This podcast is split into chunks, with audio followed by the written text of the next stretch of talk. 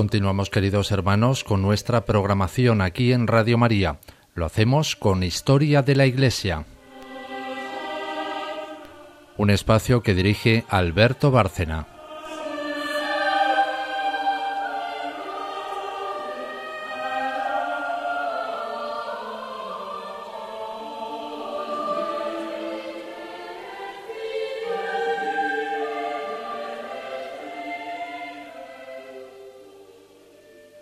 Buenas noches, eh, oyentes de Radio María. Aquí estamos otra vez, eh, Rosario Gutiérrez y Alberto Bárcena, para hacer un capítulo más de Historia de la Iglesia. Eh, antes de empezar, este ya es el tercero de los capítulos que dedicamos al tema, quería recordarles que Radio María es una emisora financiada por donativos y que los programas que oyen aquí pueden solicitarlos, haciendo donativo a cambio, al siguiente número de de teléfono que les voy a dar ahora, el 902 500 518. Repito, 902 500 518. Y ya sin más, seguimos donde lo habíamos dejado en la última emisión. Eh, nos habíamos quedado hablando de un tema eh, inagotable casi. En un programa como este, pues tenemos que acotarnos nosotros mismos pero habíamos prometido hablar de las epístolas de San Pablo. El último capítulo lo dedicamos a la expansión del cristianismo. Hablamos, eh, iba a decir largo y tendido, no tanto, pero hablamos del apóstol de las gentes, de ese gran paso que dio o que ayudó a dar entre la sinagoga y la iglesia, ese, cambio radical que era necesario dentro de la religión judía hacia el cristianismo para entender la universalidad del Evangelio, del mensaje cristiano, y nos quedamos eh, con la impresión de que teníamos que abundar un poco en ese corpus impresionante que forman las epístolas paulinas eh, y también, claro, comentar de paso la fundación de las eh, primeras comunidades, de las iglesias, en general de todos los apóstoles. De ahí viene nada menos que la sucesión apostólica, son los antecesores de los obispos. Pero también la importancia de las que fundó el propio apóstol de las gentes. Eh, Charo va a hacer una introducción ahora eh, hablando precisamente en general de ese corpus eh, importantísimo para nosotros los cristianos, los católicos en concreto, del que luego yo haré algún comentario concretamente entrando ya al tema de lo que dijo el apóstol hablando de la Iglesia, que es de una gran profundidad y sin pretender desde luego meterme a teólogo, que no lo soy, porque yo soy historiador, creo que merece un comentario mm, surgido simplemente de la lectura directa de los Hechos de los Apóstoles y de, y de estas cartas también, ¿no? Mm, cuando quieras, Charo, introducir el tema. La introducción que vamos a hacer está tomada de la traducción de la Biblia de Nácar y de Colunga. En su predicación, Pablo tuvo que hacer uso de la escritura, escribiendo él mismo o dictando a otros cartas con que atender a las consultas de las iglesias y a las demás necesidades de su vida apostólica. No son cartas familiares ni tratados doctrinales, pero incluyen ambas cosas. En el tono se observa el afecto y la proximidad a su corazón de las personas o comunidades a las que se dirigía. No podía tampoco olvidar que ante todo tenía que dar fe de la verdad evangélica, como padre, doctor y apóstol de Jesucristo. Como rebosa de esta verdad, la derrama a raudales. El número de epístolas puede ser 13 o 14 según se incluya en el grupo la carta a los hebreos o no. Se pueden dividir en grupos por orden cronológico. Primer grupo. Epístolas a los tesalonicenses escritas desde Corinto en el año 51 y 52. Segundo grupo. Epístolas mayores escritas en Éfeso y en el viaje de Éfeso a Corinto en los años 55 a 57. Son las dos a los Corintios, la de los Gálatas y la de los Romanos. Tercer grupo. Las cuatro de la cautividad, enviadas desde su prisión romana el año 62 a los filipenses, efesios, colosenses y Filemón. Cuarto grupo. Las pastorales, escritas en los últimos años de su vida, dos desde Grecia y una desde Roma. Son la primera de Timoteo, la de Tito y la segunda de Timoteo y el quinto grupo sería, si se incluye, la carta a los hebreos. Las de los dos primeros grupos son probablemente los más antiguos escritos del Nuevo Testamento, anteriores a los mismos evangelios sinópticos. Las del tercer y quinto grupo son de la época de los Evangelios de San Marcos, San Lucas y de los Hechos de los Apóstoles, escritas muy probablemente en Roma. Las otras del grupo 4 son poco posteriores a estos Evangelios y muy anteriores a los escritos de San Juan. Todas las epístolas tienen un plan general uniforme.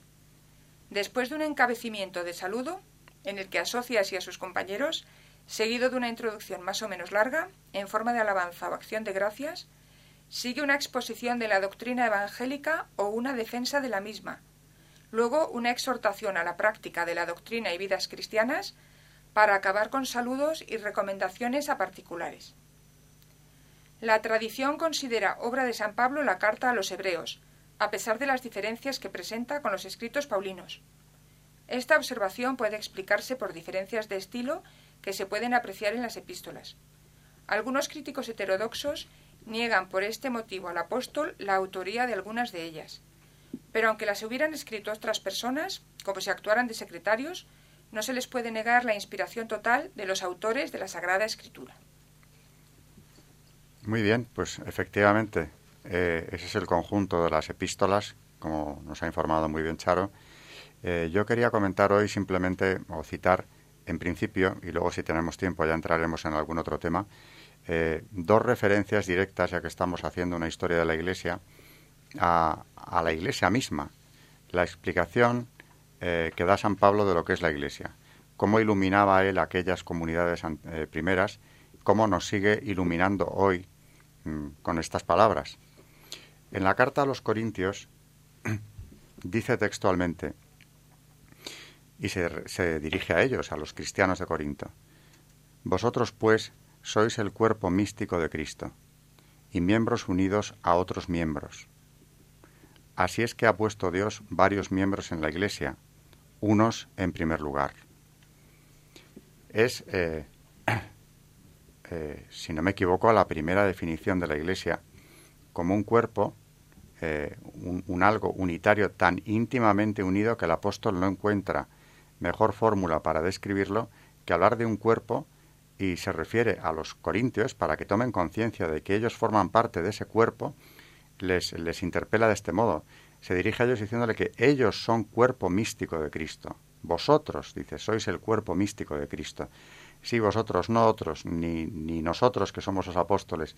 Vosotros que sois iglesia, sois ya parte de ese cuerpo místico de Cristo y miembros unidos a otros miembros, que tomen conciencia igualmente de que forman un todo con otros miembros, que aunque aquí no lo dice, evidentemente se está refiriendo eh, a los cristianos que ya iban formando esas primeras comunidades, desconocidos o no, pero integrados en ese cuerpo místico de Cristo, tanto como los propios corintios a los que el apóstol se dirige aquí.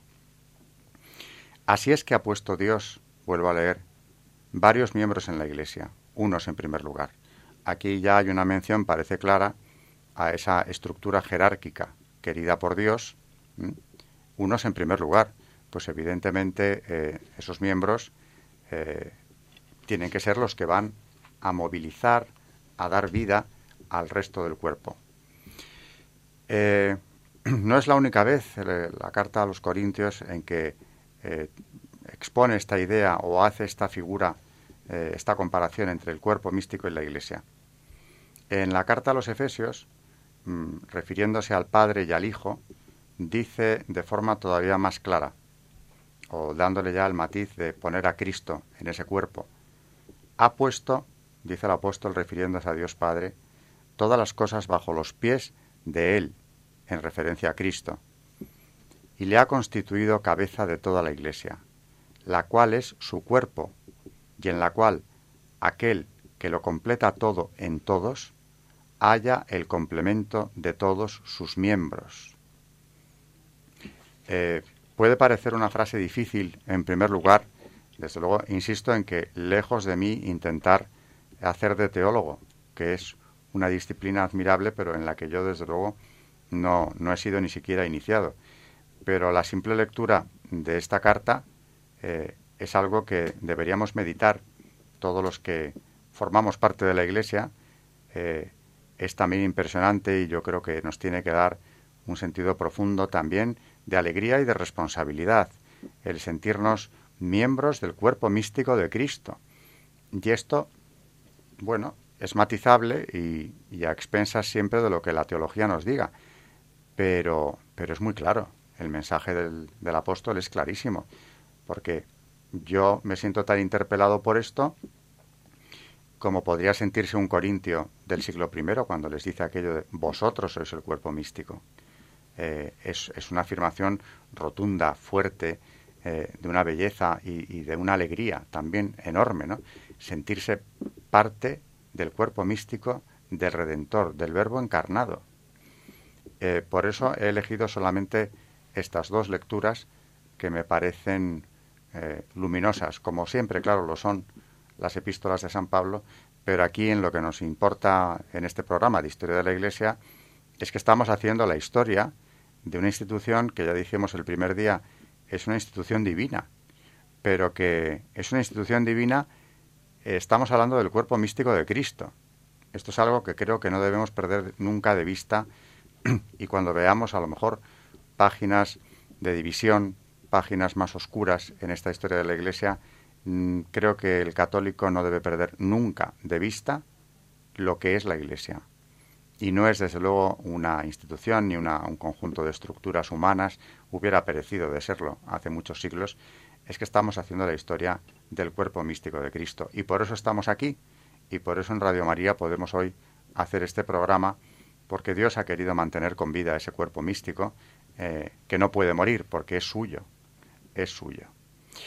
Eh, dicho esto, sobre lo que la Iglesia es, me gustaría comentar un poco también eh, cómo se va forjando esa primera iglesia y, creo que además, también en otra referencia a San Pablo, tenemos obligación los católicos de mantener eh, ese depósito eh, sagrado, siempre sabiendo que además nosotros, los católicos de a pie, pues no estamos para interpretar estas cuestiones tan profundas, pero si yo me he sentido interpelado por estas cartas del apóstol, eh, hay una que también me interpela enormemente, cuando es eh, otra vez San Pablo quien se dirige a un obispo, en este caso discípulo suyo, Timoteo, al que también escribe, lo ha dicho Charo ahora en la relación de cartas del apóstol, a este obispo de Éfeso, eh, lugar privilegiado, residencia de San Juan, posiblemente también de la Virgen, años más tarde, allí la veneran las mujeres musulmanas, la casa de María,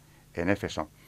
A este obispo de Éfeso le dice San Pablo eh, en una carta, en la carta a Timoteo, le dice, le, increpa casi, llama mucho su atención escribiendo, oh Timoteo, guarda el depósito de la fe que te he entregado. Se está dirigiendo a un obispo. Es decir, es una, una invocación a un pastor de la iglesia, de aquellas primeras comunidades, y le exhorta de forma muy clara ese, ese oh Timoteo está entre el ruego y la, y la orden, de, pero suena más a ruego. Eh, conserva el depósito que te he entregado. Creo que desde luego la Iglesia, por supuesto, custodia un depósito sagrado eh, que tiene que transmitir, que ha venido transmitiendo, pero que le obliga a seguir haciéndolo mm, por los siglos de los siglos.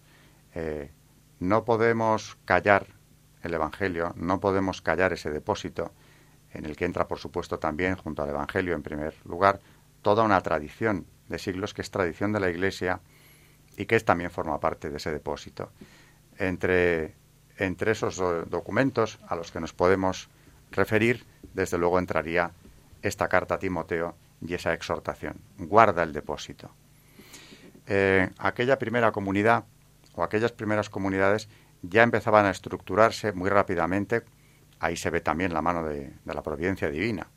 Eh, pues de una manera muy similar a como hoy sigue funcionando la Iglesia. Ahí está el germen de todo.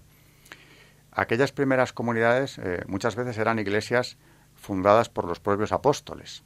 Cuando estos van desapareciendo, porque mientras vivieron, evidentemente, y como es natural, tuvieron una autoridad suprema sobre las mismas, su lugar va siendo ocupado por los obispos, muchos de los cuales ya existían antes de, la desaparición de los apóstoles, pero otros van a ir luego tomando esa sucesión apostólica que nos trae al presente, esa cadena eh, asombrosa, milagrosa, casi diríamos que es la sucesión apostólica hasta los tiempos actuales.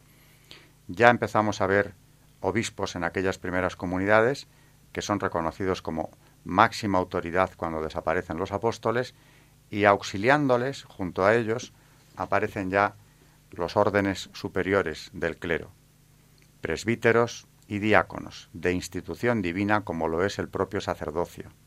Ya están ahí. Junto a ellos aparecerán luego eh, otros órdenes, otros grupos eclesiales que auxiliarán a los obispos y a, y a los sacerdotes en ese cometido. Y a pesar de las dificultades, de las persecuciones sangrientas que pasaremos a comentar ya en el próximo programa, en la Iglesia ese clero va a estar ya siempre.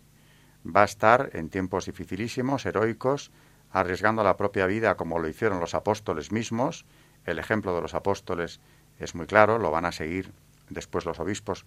Eh, yo no tengo una relación exacta ni exhaustiva de cuántos de estos obispos fueron mártires, pero el número es eh, verdaderamente abrumador. Hablaremos aquí en los mártires, claro que sí, ¿verdad, Charo? Y me ayudarás en esto también de los papas mártires. ¿Cuántos papas mártires? Empezando por el primero, San Pedro, pero luego ya papas de las catacumbas, papas que dieron la vida en defensa del rebaño de Dios, mm, muchos de ellos.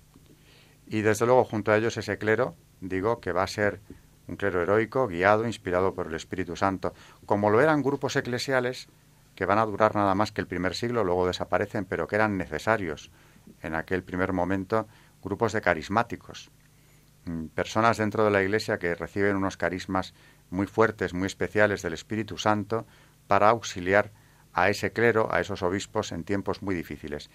Y, y hay que destacar aquí también que en esos tiempos que abordaremos enseguida de persecución, de difíciles contactos entre unas y otras comunidades, todas van a mantener la unidad, indudablemente gracias al primado de Pedro. Mientras Pedro vive es evidente que así fue, pero muerto él, ese primado no desaparece. Cristo no funda o no fundamenta el primado como una excepción transitoria para una sola persona, en la persona de Pedro, eh, su apóstol elegido, el que le acompañó en su vida pública. Ese primado queda ahí y así se entendió desde el principio para siempre. Eh, hablaremos aquí, también haremos referencias, pero eh, los primeros autores cristianos, cuando hablemos de la patrística, nos referiremos a ellos. Hoy menciono solo a San Irineo de León.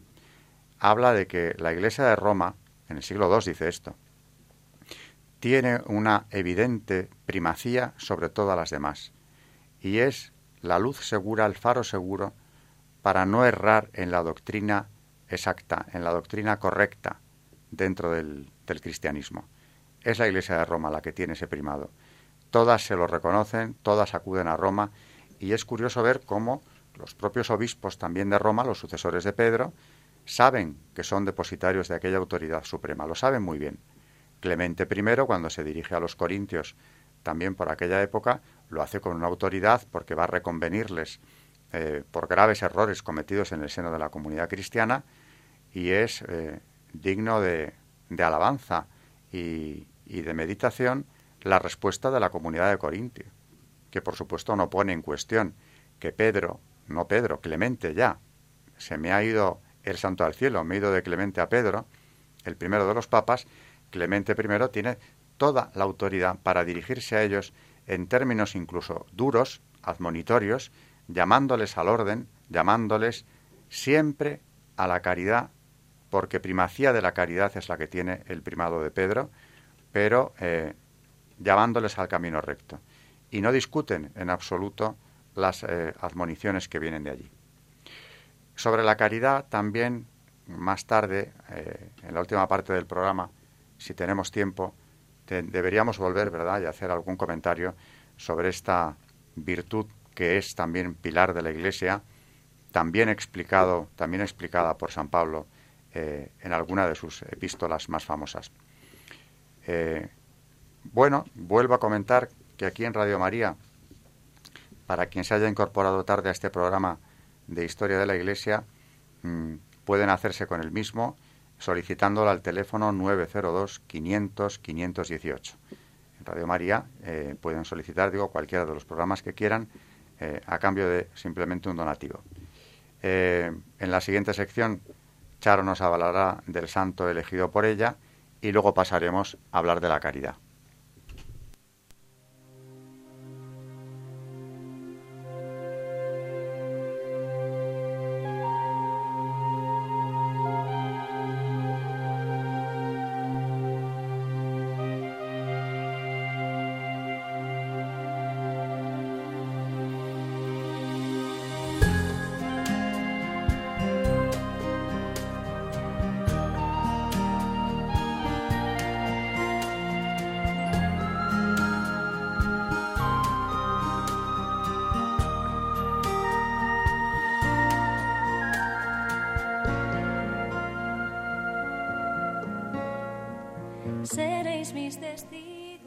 Como estamos hablando de San Pablo, hemos elegido un santo que lleva su nombre. San Pablo de la Cruz, fundador de los pasionistas. Nació en Ovada, República de Génova, en 1694, el mismo año en que nació Voltaire. Recibió los nombres de Pablo Francisco. Era el hijo mayor de Lucas Danei, hombre de negocios de buena familia. Tanto Lucas como su esposa eran cristianos ejemplares. Cuando Pablo lloraba de dolor o de rabia, su madre le mostraba el crucifijo y le decía alguna reflexión sobre los sufrimientos de nuestro Señor. De esta manera fue depositando en su mente infantil las semillas de la devoción a la Sagrada Pasión que iba a estar presente toda su vida. El padre leía en alto las vidas de los santos a la familia. También les prevenía contra el juego y las peleas. Aunque Pablo parece haber sido uno de los santos que se entregaron a Dios desde su más tierna infancia, a los 15 años, tras escuchar una homilía, llegó a la conclusión de que él no correspondía a la gracia recibida. En consecuencia, tras hacer una confesión general, empezó a llevar una vida austera. Dormía en el suelo, se levantaba a medianoche, dedicaba horas a la oración y se flagelaba. Su hermano Juan Bautista, dos años más joven, le acompañaba en estas prácticas. Formó una sociedad con el objetivo de santificarse mutuamente entre los jóvenes del barrio, varios de los cuales ingresaron posteriormente en comunidades religiosas. En 1714, Pablo fue a Venecia en respuesta a la llamada del Papa Clemente XI, que pedía voluntarios para luchar en el ejército veneciano contra los turcos. Pero tras un año logró que lo licenciaran, tras descubrir que las armas no eran su vocación. Convencido de que su vocación no era seguir los caminos del mundo, rechazó una buena herencia y un buen matrimonio, pero antes de que los sus directores pudieran percibir su verdadera vocación, tuvo que pasar primero en Castellazzo, Lombardía, y luego en su casa, varios años de oración casi continua en la que llegó a alcanzar las más elevadas alturas de la contemplación. En el verano de 1720, en tres visiones extraordinariamente vívidas, Pablo contempló un hábito negro con el nombre de Jesús en letras blancas, con una cruz encima encendida en el pecho. En la tercera visión, Nuestra Señora, vestida con la túnica, le dijo que debía fundar una congregación, cuyos miembros llevarían el hábito y guardarían luto siempre por la pasión y muerte de su hijo. El obispo de Alessandria recibió un relato por escrito de estas visiones. El obispo consultó a varios directores espirituales, incluido el anterior director de Pablo, el padre capuchino Columbano de Génova. Dada la heroica vida de virtud y de oración que había llevado Pablo desde su infancia, todos estuvieron de acuerdo en que la llamada procedía de Dios. El obispo le autorizó a seguir su vocación y le puso el hábito negro. Sin embargo, precisó, no llevaría el emblema hasta que el Papa diera su aprobación. El primer paso de Pablo fue redactar una regla para su congregación. Se retiró 40 días a una celda oscura, húmeda y triangular junto a la sacristía de la iglesia de San Carlos en Castellazzo, donde se alimentó de pan y vino y donde dormía sobre paja. La regla que trazó entonces, sin libro ni guía terrenal, es la misma prácticamente que siguen los pasionistas hoy día. En este retiro fue cuando el santo se sintió llamado por primera vez a rezar por la conversión de Inglaterra. Tengo siempre presente a esa nación, dijo posteriormente. Si Inglaterra vuelve a ser católica, los beneficios para la Iglesia serán inconmensurables. Tras el retiro permaneció algún tiempo con Juan Bautista y otro discípulo en las cercanías de Castellazzo, donde ayudaba a los sacerdotes con las catequesis de los niños y dando misiones con gran éxito. Sin embargo, pronto llegó a la conclusión de que si quería llevar a cabo su vocación, tenía que buscar una aprobación más elevada. Con la cabeza sin cubrir, descalzo y sin una sola moneda, partió con destino a Roma. Juan Bautista le acompañó hasta Génova, pero Pablo prefirió seguir solo. Al llegar se presentó en el Vaticano, pero como no tenía credenciales, no se le recibió. Aceptó este rechazo como un signo de que su momento no había llegado todavía, y emprendió el viaje de regreso a casa, visitando en el camino las solitarias laderas del monte Argentaro, separado de tierra por el mar. El lugar le pareció tan atrayente que volvió a poco tiempo, acompañado de Juan Bautista, para llevar en uno de los eremitorios abandonados una vida casi tan austera como la de los padres del desierto. Salieron de allí para encaminarse a Roma, donde recibieron el orden sacerdotal. Volvieron en 1727. Allí prepararon su primera casa de retiro, gracias al permiso recibido del Papa para poder recibir novicios. Tuvieron que hacer frente a numerosas dificultades. A los primeros candidatos la vida les pareció dura en exceso y lo dejaron. Había amenaza de guerra. Los benefactores que habían prometido ayuda se vieron incapaces de cumplir la promesa. En las aldeas de los alrededores brotó una grave epidemia. Pablo y Juan Bautista, que habían recibido facultades para el trabajo misionero al poco de salir de Roma, se multiplicaron sin miedo alguno en su asistencia a los agonizantes, en su cuidado de los enfermos y en ayudar a los pecadores a reconciliarse con Dios. Las misiones emprendidas tuvieron mucho éxito, tanto que recibieron peticiones de ayuda de ciudades algo alejadas. Empezaron a llegar novicios, aunque no todos perseveraron, y en 1737 el primer retiro pasionista, como llamaron a sus monasterios, estaba lleno. El pequeño grupo pudo entonces dejar el eremitorio, algo incómodo, y trasladarse a su nueva residencia. Desde entonces pudo observarse un notable avance, aunque todavía les quedaban muchas pruebas y dificultades por superar. En 1741, el Papa Benedicto XIV concedió su aprobación a la regla, una vez que se hubo mitigado algo su severidad. Enseguida pudieron acoger a más candidatos prometedores. A los seis años, ya con tres casas, celebraron su primer capítulo general. Por entonces, la fama de los pasionistas se iba difundiendo por Italia, así como su misión y su austeridad. El propio San Pablo evangelizó en persona casi todos los pueblos de los estados pontificios, así como una parte notable de Toscana, con el tema central de la Sagrada Pasión. Cuando con la cruz en la mano y los brazos extendidos predicaba sobre los sufrimientos de Cristo en la cruz, daba la impresión de que sus palabras desgarraban los corazones más endurecidos. Y cuando se flagelaba sin misericordia en público por las ofensas del pueblo, Lloraban los soldados más curtidos e incluso los bandidos, y confesaban sus pecados. Padre, he estado en grandes batallas sin tan siquiera parpadear ante el rugido de los cañones, le dijo un oficial que asistió a una de sus visiones. Pero cuando le oigo hablar, me estremezco de la cabeza a los pies. Luego, en el confesonario, siempre trataba con ternura a los penitentes, los alentaba en sus buenos propósitos y los llevaba a enmendar su vida, con consejos prácticos para que perseveraran. San Pablo de la Cruz estaba dotado de dones excepcionales. Profetizó acontecimientos del futuro, curó a enfermos e incluso se apareció en vida a personas que estaban lejos. Cuando visitaba una ciudad le seguían multitudes, ansiosas por tocarle o por llevarse un trocito de su hábito como reliquia. Pero él desaprobaba todas las muestras de afecto. En 1765 murió Juan Bautista, del que apenas se había separado y a quien le unía un vínculo de amor tan excepcional como hermoso. De caracteres distintos, los dos hermanos se complementaban en su búsqueda de la perfección. Fueron el uno el confesor del otro, y así se imponían mutuamente penitencias y reproches. La única desavenencia que surgió entre ellos tuvo lugar cuando Juan Bautista alabó las virtudes de su hermano en presencia de éste. La humildad de San Pablo se sintió profundamente herida y por ello impuso una penitencia a su hermano y también a sí mismo. Le prohibió acercarse a él. Al tercer día, cuando Juan Bautista se presentó de rodillas implorando perdón, San Pablo restableció con normalidad la situación.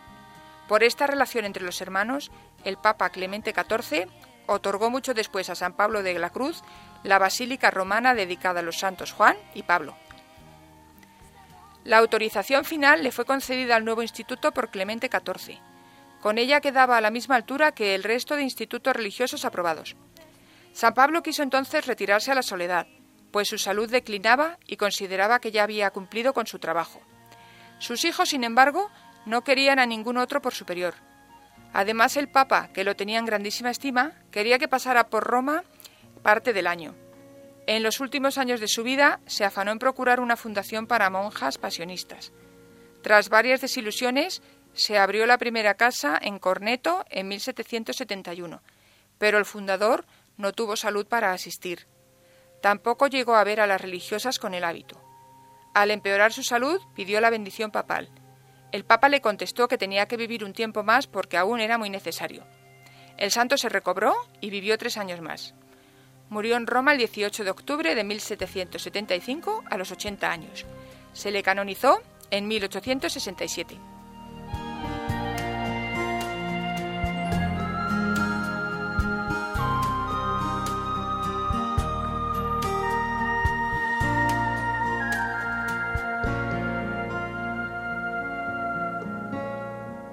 Seréis mis testigos en Jerusalén, en toda Judea, en Samaria y hasta en los extremos de la tierra. Escucho tu llamada, oh Cristo Jesús, que sople tu viento en mis venas,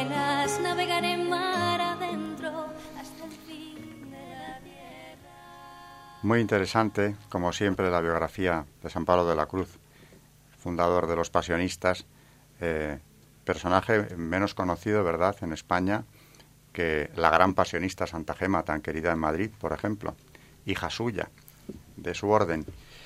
Eh, les recuerdo, antes de seguir, que tenemos un correo a disposición de nuestros oyentes para que nos eh, envíen sus comentarios, que agradeceremos desde luego mucho y contestaremos.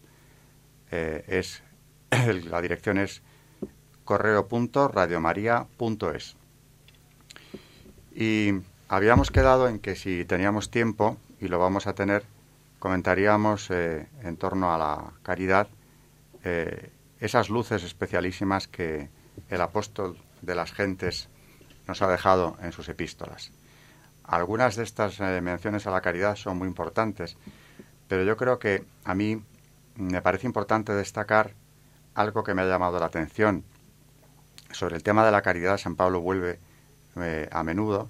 Es eh, quizá uno de los tratadistas más profundos en su sencillez de esta gran virtud y relaciona eh, la ley, el Antiguo Testamento, que él conoce como pocos, con el mandato de Cristo que lo convierte, ese mandato de la caridad, en el mandamiento mayor. No es algo nuevo, Dios ya se lo había dicho a los israelitas, está en la ley el amor al prójimo. Eh, por supuesto, alguna vez esos fariseos que le tienden trampas a Jesús reconocen saber que el mandamiento mayor lo tenían más o menos por ahí. Eh, la novedad del cristianismo es que va a hacer de esto el eje de toda la doctrina cristiana. Eh, no se puede entender, desde luego, la venida de Dios a la tierra más que por amor, un amor que no podemos ni siquiera entender. Podemos enamorarnos de ese amor, como les ha pasado a tantos santos acercándose a Él. Dios lo ha intentado revelar. Me gustaría dedicarle aquí alguna vez un programa a la devoción del Sagrado Corazón, eh, Santa Margarita María de Alacoque, que, recibe pues desbordada eh, esa llamarada de amor que ella trata de transmitir. El amor de Dios por el hombre es un misterio de los mayores, ¿no? De nuestra religión. Pero estaba en la ley, estaba en la ley y San Pablo lo sabe y, y, yo creo que trata de incidir en esto. Hablaba antes de la carta a Timoteo y dice ahí clarísimamente, le dice también a este, a este obispo de Éfeso, pues el fin de los mandamientos es la caridad. El fin de los mandamientos, de los diez mandamientos, se está refiriendo a ellos. Y añade, que nace de un corazón puro, de una buena conciencia y de una fe no fingida. De ahí nace la caridad, pero es el fin de los mandamientos. En la carta a los romanos vuelve a insistir y, lo dice con una contundencia como la que él usa, textualmente cito, no tengáis otra deuda con nadie que la del amor que os debéis siempre unos a otros, puesto que quien ama al prójimo tiene cumplida la ley. Utiliza aquí la terminología hebrea eh, del Antiguo Testamento. Tiene cumplida la ley. Quien ama al prójimo la tiene cumplida ya con eso. Y sigo citando. En efecto, estos mandamientos, y enumera, no cometerás adulterio, no matarás, no robarás, no levantarás falso testimonio, no codiciarás nada de los bienes de tu prójimo, y cualquier otro que haya, están recopilados en esta expresión. Amarás a tu prójimo como a ti mismo. El amor que se le tiene al prójimo no sufre que se le haga daño alguno, y así el amor es el cumplimiento de la ley. Insiste otra vez. Para terminar con una invocación. Dejemos pues las obras de las tinieblas y revistámonos de las armas de la luz. A través de la caridad lo conseguiremos. Creo que este pasaje es de una claridad meridiana, porque insiste en que todo lo que nuestros padres, pensando en hebreo él, ¿no? venían recibiendo de Dios desde la ley de Moisés, está condensado en la caridad. Quien ama al prójimo ha cumplido la ley. Estas son citas de San Pablo, quizá menos conocidas porque tenemos sobre todo eh, el elogio de la caridad, tan leído en, las bodas constantemente. ¿Cuántas veces se leerá al día en las bodas, verdad? En el mundo católico, esta epístola, este elogio de la caridad, que es de la carta a los Corintios, y que creo que nunca sobra, porque es todo un compendio teológico que vuelve a insistir, es el gran desarrollo de la caridad, pero me parece muy importante haber empezado con esa vinculación con el Antiguo Testamento que hace el apóstol. Y cito una parte, claro, el elogio es largo, pero una parte eh, que también digo, me estoy metiendo hoy en el campo de los teólogos, pero que cualquier católico sabe que estamos tocando precisamente el núcleo de nuestra religión al hablar de la caridad. Y digo que citando a San Pablo de los Corintios, empieza, bueno, yo lo empiezo aquí, aun cuando yo hablare todas las lenguas de los hombres y el lenguaje de los ángeles, si no tuviere caridad, vengo a ser como un metal que suena o campana que retiñe. Y aun cuando tuviera toda la fe posible, de manera que trasladase de una a otra parte los montes, no teniendo caridad, soy nada. La caridad es sufrida, es dulce y bienhechora. La caridad no tiene envidia, no obra precipitada ni temerariamente, no se ensoberbece, no es ambiciosa, no busca sus intereses, no se irrita, no piensa mal, no se huelga de la injusticia, complácese sí en la verdad, a todo se acomoda, cree todo el bien del prójimo, todo lo espera y lo soporta todo. Así le habla al obispo Timoteo para que lo ponga en práctica y le está dando el mensaje más contundente, el de la caridad. ¿Cuántas de estas frases, aquí sobre todo al final, porque vemos que también, claro, el apóstol quiere ser muy didáctico, nos está dando unas directrices dentro de la profundidad teológica que está tocando, directrices muy concretas. Eh, tú, Charo, de toda esta de toda esta cita del elogio de la caridad, em, ¿te gustaría destacar alguna de estas frases cuando al final de la cita yo leía no se ensoberbece, no es ambiciosa, no busca sus intereses, no se irrita, no piensa mal? ¿Qué destacarías aquí? Destacaría no precisamente una frase del texto, sino una reflexión que oí hace tiempo y que me dio mucho que pensar y me dio muchísima alegría. Eh, la caridad es de las virtudes teologales la que está llamada a perdurar por la eternidad, porque mientras estamos en esta vida necesitamos fe y esperanza, pero cuando ya pasemos a la vida eterna será el reino de la caridad excelsa. Claro que sí, efectivamente. Será lo que perdure. La fe ya no será fe, será certeza, claro. Y la esperanza igual, ya se habrá cumplido. Quedará la caridad. La caridad que es la bienaventuranza, es la, es la virtud que se convierte en premio también en, la otra vida.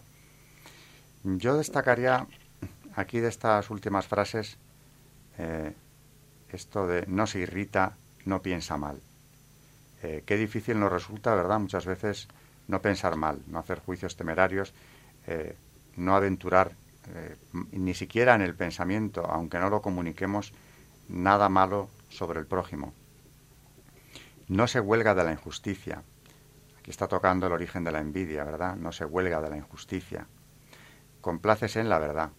A todo se acomoda, cree todo el bien del prójimo. A todo se acomoda. Los que han conseguido esto, ¿verdad? Acomodarse a todo, mm, creer bien siempre del prójimo, pensar siempre bien del prójimo, pues yo diría que esos ya han entrado en la dimensión de los santos. Si esto consigues practicarlo día a día, realmente esto, claro, la virtud que es, la virtud es la repetición de buenos hábitos. Si nos esforzamos desde luego en seguir estas directrices que aquí da el apóstol a ese obispo discípulo suyo, pues nos estamos acercando a la santidad, al modelo del cristiano, al modelo de Cristo, que eso es lo que tiene que ser un cristiano, modelo de el modelo es Cristo. Eh, ¿Qué comentarías de esto? Charo? Que uno de los mayores elogios que se puede decir de una persona es que nunca habla mal de nadie, lo cual supone mm. que tampoco piensa mal de esa persona. A mí siempre me ha impresionado, pues yo estoy muy lejos de ello, pero siempre me ha llamado muchísimo la atención. No hablar mal de nadie, desde luego, esa es una terrible falta contra la caridad que a veces no valoramos suficientemente eh, cuán grave es el daño que hace, ¿no? Y en la Carta a Santiago también se insiste mucho en ello, ¿no? En el daño que se hace con la lengua. Siempre me ha llamado también muchísimo la atención como... El daño que se hace con la lengua. Bueno, pues a eso se está refiriendo también aquí, en el elogio de la caridad. Con la lengua mucho, pero es más, dando un paso más, elevándonos más, el que se hace con el pensamiento. Porque claro, a lo mejor en un primer estadio podríamos conseguir no hablar mal de nadie. Eso ejercitándolo se logra. Eh, para un segundo momento tenemos que dejar lo otro, no pensar mal de nadie. Pero si lo logramos, tampoco estamos haciendo nada extraordinario, estaríamos cumpliendo eh, aquí esta exhortación del apóstol de las gentes. No piensa nunca mal del prójimo, cree todo bien del prójimo. Eh, intentarlo por lo menos. Yo siempre cuando tengo que explicar en cristianismo a mis, a mis alumnos dónde está la esencia de la religión cristiana, por supuesto vuelvo aquí siempre. Y, claro que es difícil, ¿no? Yo siempre digo que si hay un mandamiento exigente es el del amor. Porque todo lo demás, bueno, pues los diez mandamientos, claro, eh, te están dando unas pautas, unas directrices de algo que muchas veces, claro, muchos de nosotros eh, que nos creemos a veces que no somos tan malos, pensamos, cumplir los mandamientos, por lo menos muchos de ellos, no nos parece tan extraordinario, ¿no? Lo de no matarás, el, que sea muy conformista pensará, bueno, eso pues ya lo he hecho, como decía aquel joven rico, ¿no? Todo eso lo he cumplido siempre. Eh, no he matado, no he robado, no he hecho así estos, estos eh, grandes pecados de, mucho ruido, de mucho bulto.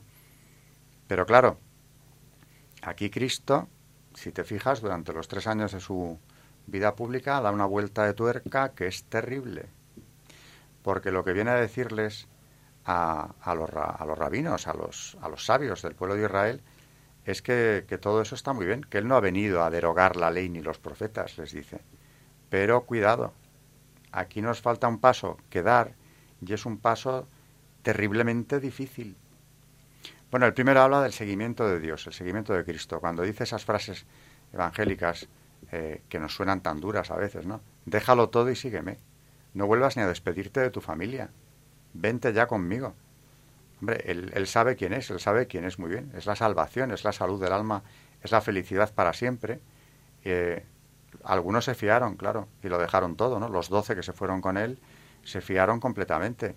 Alguna vez Pedro se lo dice, lo hemos dejado todo para seguirte. ¿Y a quién iremos? ¿Y a quién iremos, verdad? ¿Cómo es eso, Charo? ¿A quién iremos? Es una preciosidad. Mm, claro que sí. Pues claro que lo dejaron todo. Supieron quedarse eh, con la mejor parte, ¿no? Como cuando habla con Marta y María. María ha elegido la mejor parte, escucharle a él, seguirle a él, estar al lado de él, eh, siempre que tuviera ocasión ella, eh, con todas las bondades de Marta, que es santa, y, por supuesto muchas Martas nos hacen falta, ¿no? Pero María le dice, y esto tampoco es interpretable, se lo dice Cristo, María se ha quedado con la mejor parte. Los que le siguen se han quedado con la mejor parte, no cabe discutirlo. Pero esa vuelta de tuerca, esa exigencia terrible, eh, independientemente del seguimiento a Cristo, que viene a ser lo mismo, porque la caridad, el cumplimiento pleno de la caridad, el amor al prójimo es seguirle. Eh, eso nos cuesta y le cuesta a cualquiera mucho, porque, porque claro, somos orgullosos, somos egoístas, nos cuesta mucho no pensar mal, no querer más que el bien del prójimo, no pensar siquiera mal del prójimo, alegrarnos de todo lo que, de lo que sea bueno. Hombre, aquí falta, claro, eh, un mandamiento o un punto más todavía en esta, en esta reflexión de la epístola, ¿no? Cuando dice que tenemos que amar a nuestros enemigos. Porque si queréis a los que os aman, ¿qué mérito tendréis o qué premio merecéis? Pues eso eh, va con la naturaleza humana. No, es que además ese amor se lo tenéis que tener al enemigo. Bueno, ese ya es un paso más y claro, tiene que estar en boca de Cristo para que lo podamos eh, intentar comprender y practicar. Pero aquí el apóstol nos está dando unas directrices clarísimas. ¿Cómo tenía que sonarles, piensas tú, a aquellas primeras comunidades donde había judeocristianos, es decir, gente de la, de la vieja ley, algunos desde luego muy observantes, que se habían dejado llevar por el mensaje de Cristo, por eso eran cristianos, ¿no? A ellos se dirige San Pablo en estas cartas, no a otros, se está dirigiendo a las comunidades cristianas, a las primeras iglesias desperdigadas por el mundo, eh, unidas, pendientes de Roma siempre, desde luego, de lo que pasara con San Pedro, de lo que dijera este. A ellos se dirige. Pero ¿cómo les sonaría a esos judeocristianos? Y no digamos nada, ¿cómo les sonaría a los gentiles? Muchos recién convertidos, recién convertidos, estas exigencias terribles. Yo creo que la del amor a los enemigos a los gentiles totalmente incomprensible. Y a los que habían conocido o bien la figura de Cristo o la de los apóstoles les sería más familiar, aunque también difícil. Pero en el mundo antiguo, aunque los griegos se habían acercado por su reflexión a una especie de pre-revelación, y no quiero decir muchos disparates, el resto del mundo antiguo, si se estudia, no contiene ni en sus legislaciones ni en sus hechos históricos nada similar. Y un estudio de la historia en sus documentos nos hace ver que al enemigo había que aniquilarlo. Ah, claro, o esclavizarlo. Es... Los dioses paganos no, no tenían por qué ser justos. No esperaba nadie justicia excesiva de ellos. Tienen pasiones, tienen un componente humano, diríamos, que les hacía ser muy peligrosos en ocasiones. Claro, pues a un gentil, imagínate, cuando San Pablo le recordábamos el otro día en el Ágora, en Atenas, diciéndoles, yo vengo a hablaros del Dios que no conocéis, pero al que tenéis puesto un altar, ¿no? Cuando le oían hablar, tenían que pensar, este es un loco. Pero al menos le prestaron atención. Yo creo que eso es muy llamativo. Nos habla también de la mentalidad helénica, aunque luego al hablar de la resurrección ya le dan una palmadita en el hombro y posponen la conversación para otro momento. Sí que al menos esa apertura al mundo griego fue providencial también para el cristianismo. Claro, sí, el otro día hablábamos precisamente de cómo era de providencial Pablo para dirigirse al mundo griego, ¿no? Pero aquí que había, pues que, claro, es que Dios habla al corazón del hombre. sea griego, sea gentil, sea lo que sea, eh, a un hombre medianamente recto, incluso al que puede estar eh, muy descarriado en muchos sentidos, esta palabra de Dios, cuando le llega, le interpela incluso si no tiene nada que ver, ¿verdad?, con todo su conjunto de creencias, con todo lo que él sea, con su cultura, eh, con el mundo en el que ha vivido. Le interpela, no puede ser de otra manera. Y tenemos ejemplos sobrados en Grecia y Roma, o literarios o reales, pues, como Antígona, por ejemplo.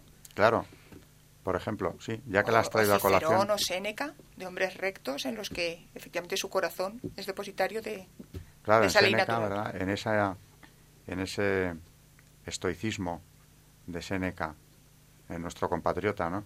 Hay ya una búsqueda de Dios, porque le está faltando Dios, le está faltando algo ahí que yo creo que él no sabe darle nombre, pero en, el estoicismo claro que hay, hay una búsqueda de Dios claramente. Y sobre Seneca también se estudia a veces la relación que pudo tener y el conocimiento que pudo tener del cristianismo. Ciertamente, es verdad, es verdad, porque es difícil entender eh, su filosofía, aunque claro, le faltan todavía muchos pasos para ser cristiano, ¿no? pero, ya está. Perfectamente pudo conocer a cristianos, sí. dialogar con ellos. Es emocionante que nuestro cordobés. En esa, en esa bética de la que él procede. Que era lo más romanizado también. Lo más romanizado, claro que había, tendría cerca comunidades cristianas. El mensaje cristiano es muy probable que le hubiese llegado. Mm, bueno, pues estas primeras iglesias, ¿verdad? Decía, empezaban a dar los primeros pasos. Eh, lo que es muy impresionante es que este mensaje, eh, que está realizado por un apóstol, alguien de los tiempos apostólicos, que bueno, bien, que hasta el camino de Damasco no había conocido a, Cristo, pero que coincide plenamente con los, con los ah, demás apóstoles, ¿no? aunque él aquí, pues como vemos, y por, eso le traemos hoy aquí, eh, ha conseguido hacer un desarrollo de la caridad verdaderamente admirable, ¿qué duda cabe de que este hombre en esa predicación se está dirigiendo, claro, a, pues fíjate, Timoteo, un obispo de Éfeso, de una comunidad recién nacida. Pero yo quiero destacar otra vez eso, la vigencia que tiene este mensaje para el hombre de hoy. Y, te digo más, para nosotros cristianos, que tenemos que volver a pensar esto tantas veces, ¿verdad? Eh, el cristiano debería de leer eh, la Biblia todos los días. Desde luego, porque la Biblia te está hablando a ti en concreto todos los días. Pero yo diría que este mensaje del apóstol de las gentes es un mensaje que sigue interpelando, que sigue estando vigente, que habla hoy no solamente a los cristianos, que tenemos que leerlo, sino a todos los hombres. De buena voluntad. De buena voluntad. Mm, me lo has quitado a la boca. A los hombres de buena voluntad. Y yo diría que incluso a los de la mala voluntad también, ¿no? Porque fíjate si, si estos apóstoles se hubieran limitado a los de buena voluntad. Mm. Es verdad que no, no vino Jesucristo para los enfermos. Claro. Para los sanos, perdón. Para los sanos, y no para, los enfermos.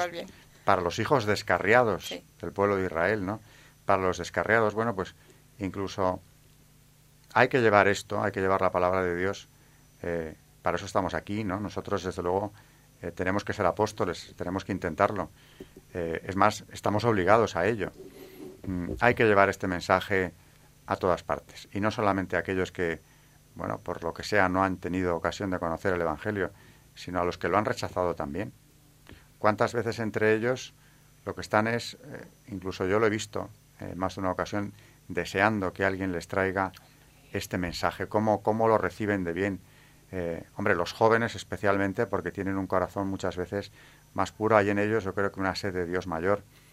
Pero incluso gente mayor, eh, muy de vuelta de muchas cosas eh, y que no ha encontrado su camino o que ha hecho una vida en muchos aspectos errada, cuando les traes esta palabra de Dios que habla también a través de sus discípulos, de sus apóstoles, eso ves que no les deja indiferentes. Muchas veces algunos reaccionan incluso, puede ser que con ira, a veces, ¿no? Porque les interpela. Y otros se quedan enganchados escuchándolo. Yo he hablado también con gente mayor mm, alumnos míos de la Señoribus, por ejemplo, gente ya mayor con una trayectoria vital muy interesante, que aunque han dado la espalda a la religión o no practican a lo mejor, mm, esto les sigue interpelando. Son cristianos que se han ido, se han ido alejando, ¿no? Eh, otros simplemente se han entibiado, pero esto les sigue interpelando.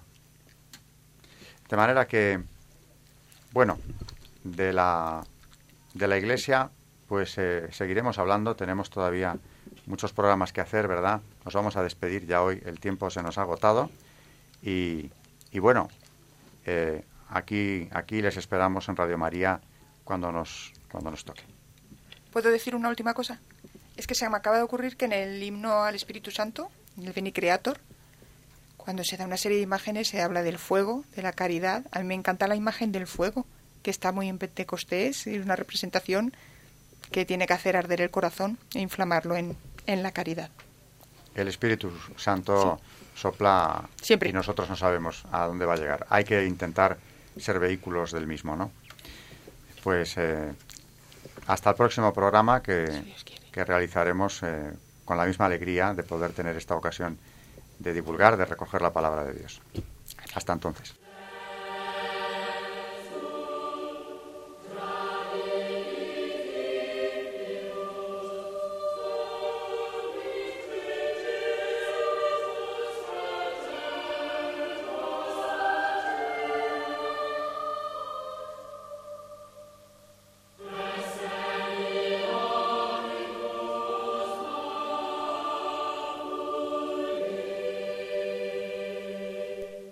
Acaban de escuchar Historia de la Iglesia con Alberto Bárcena.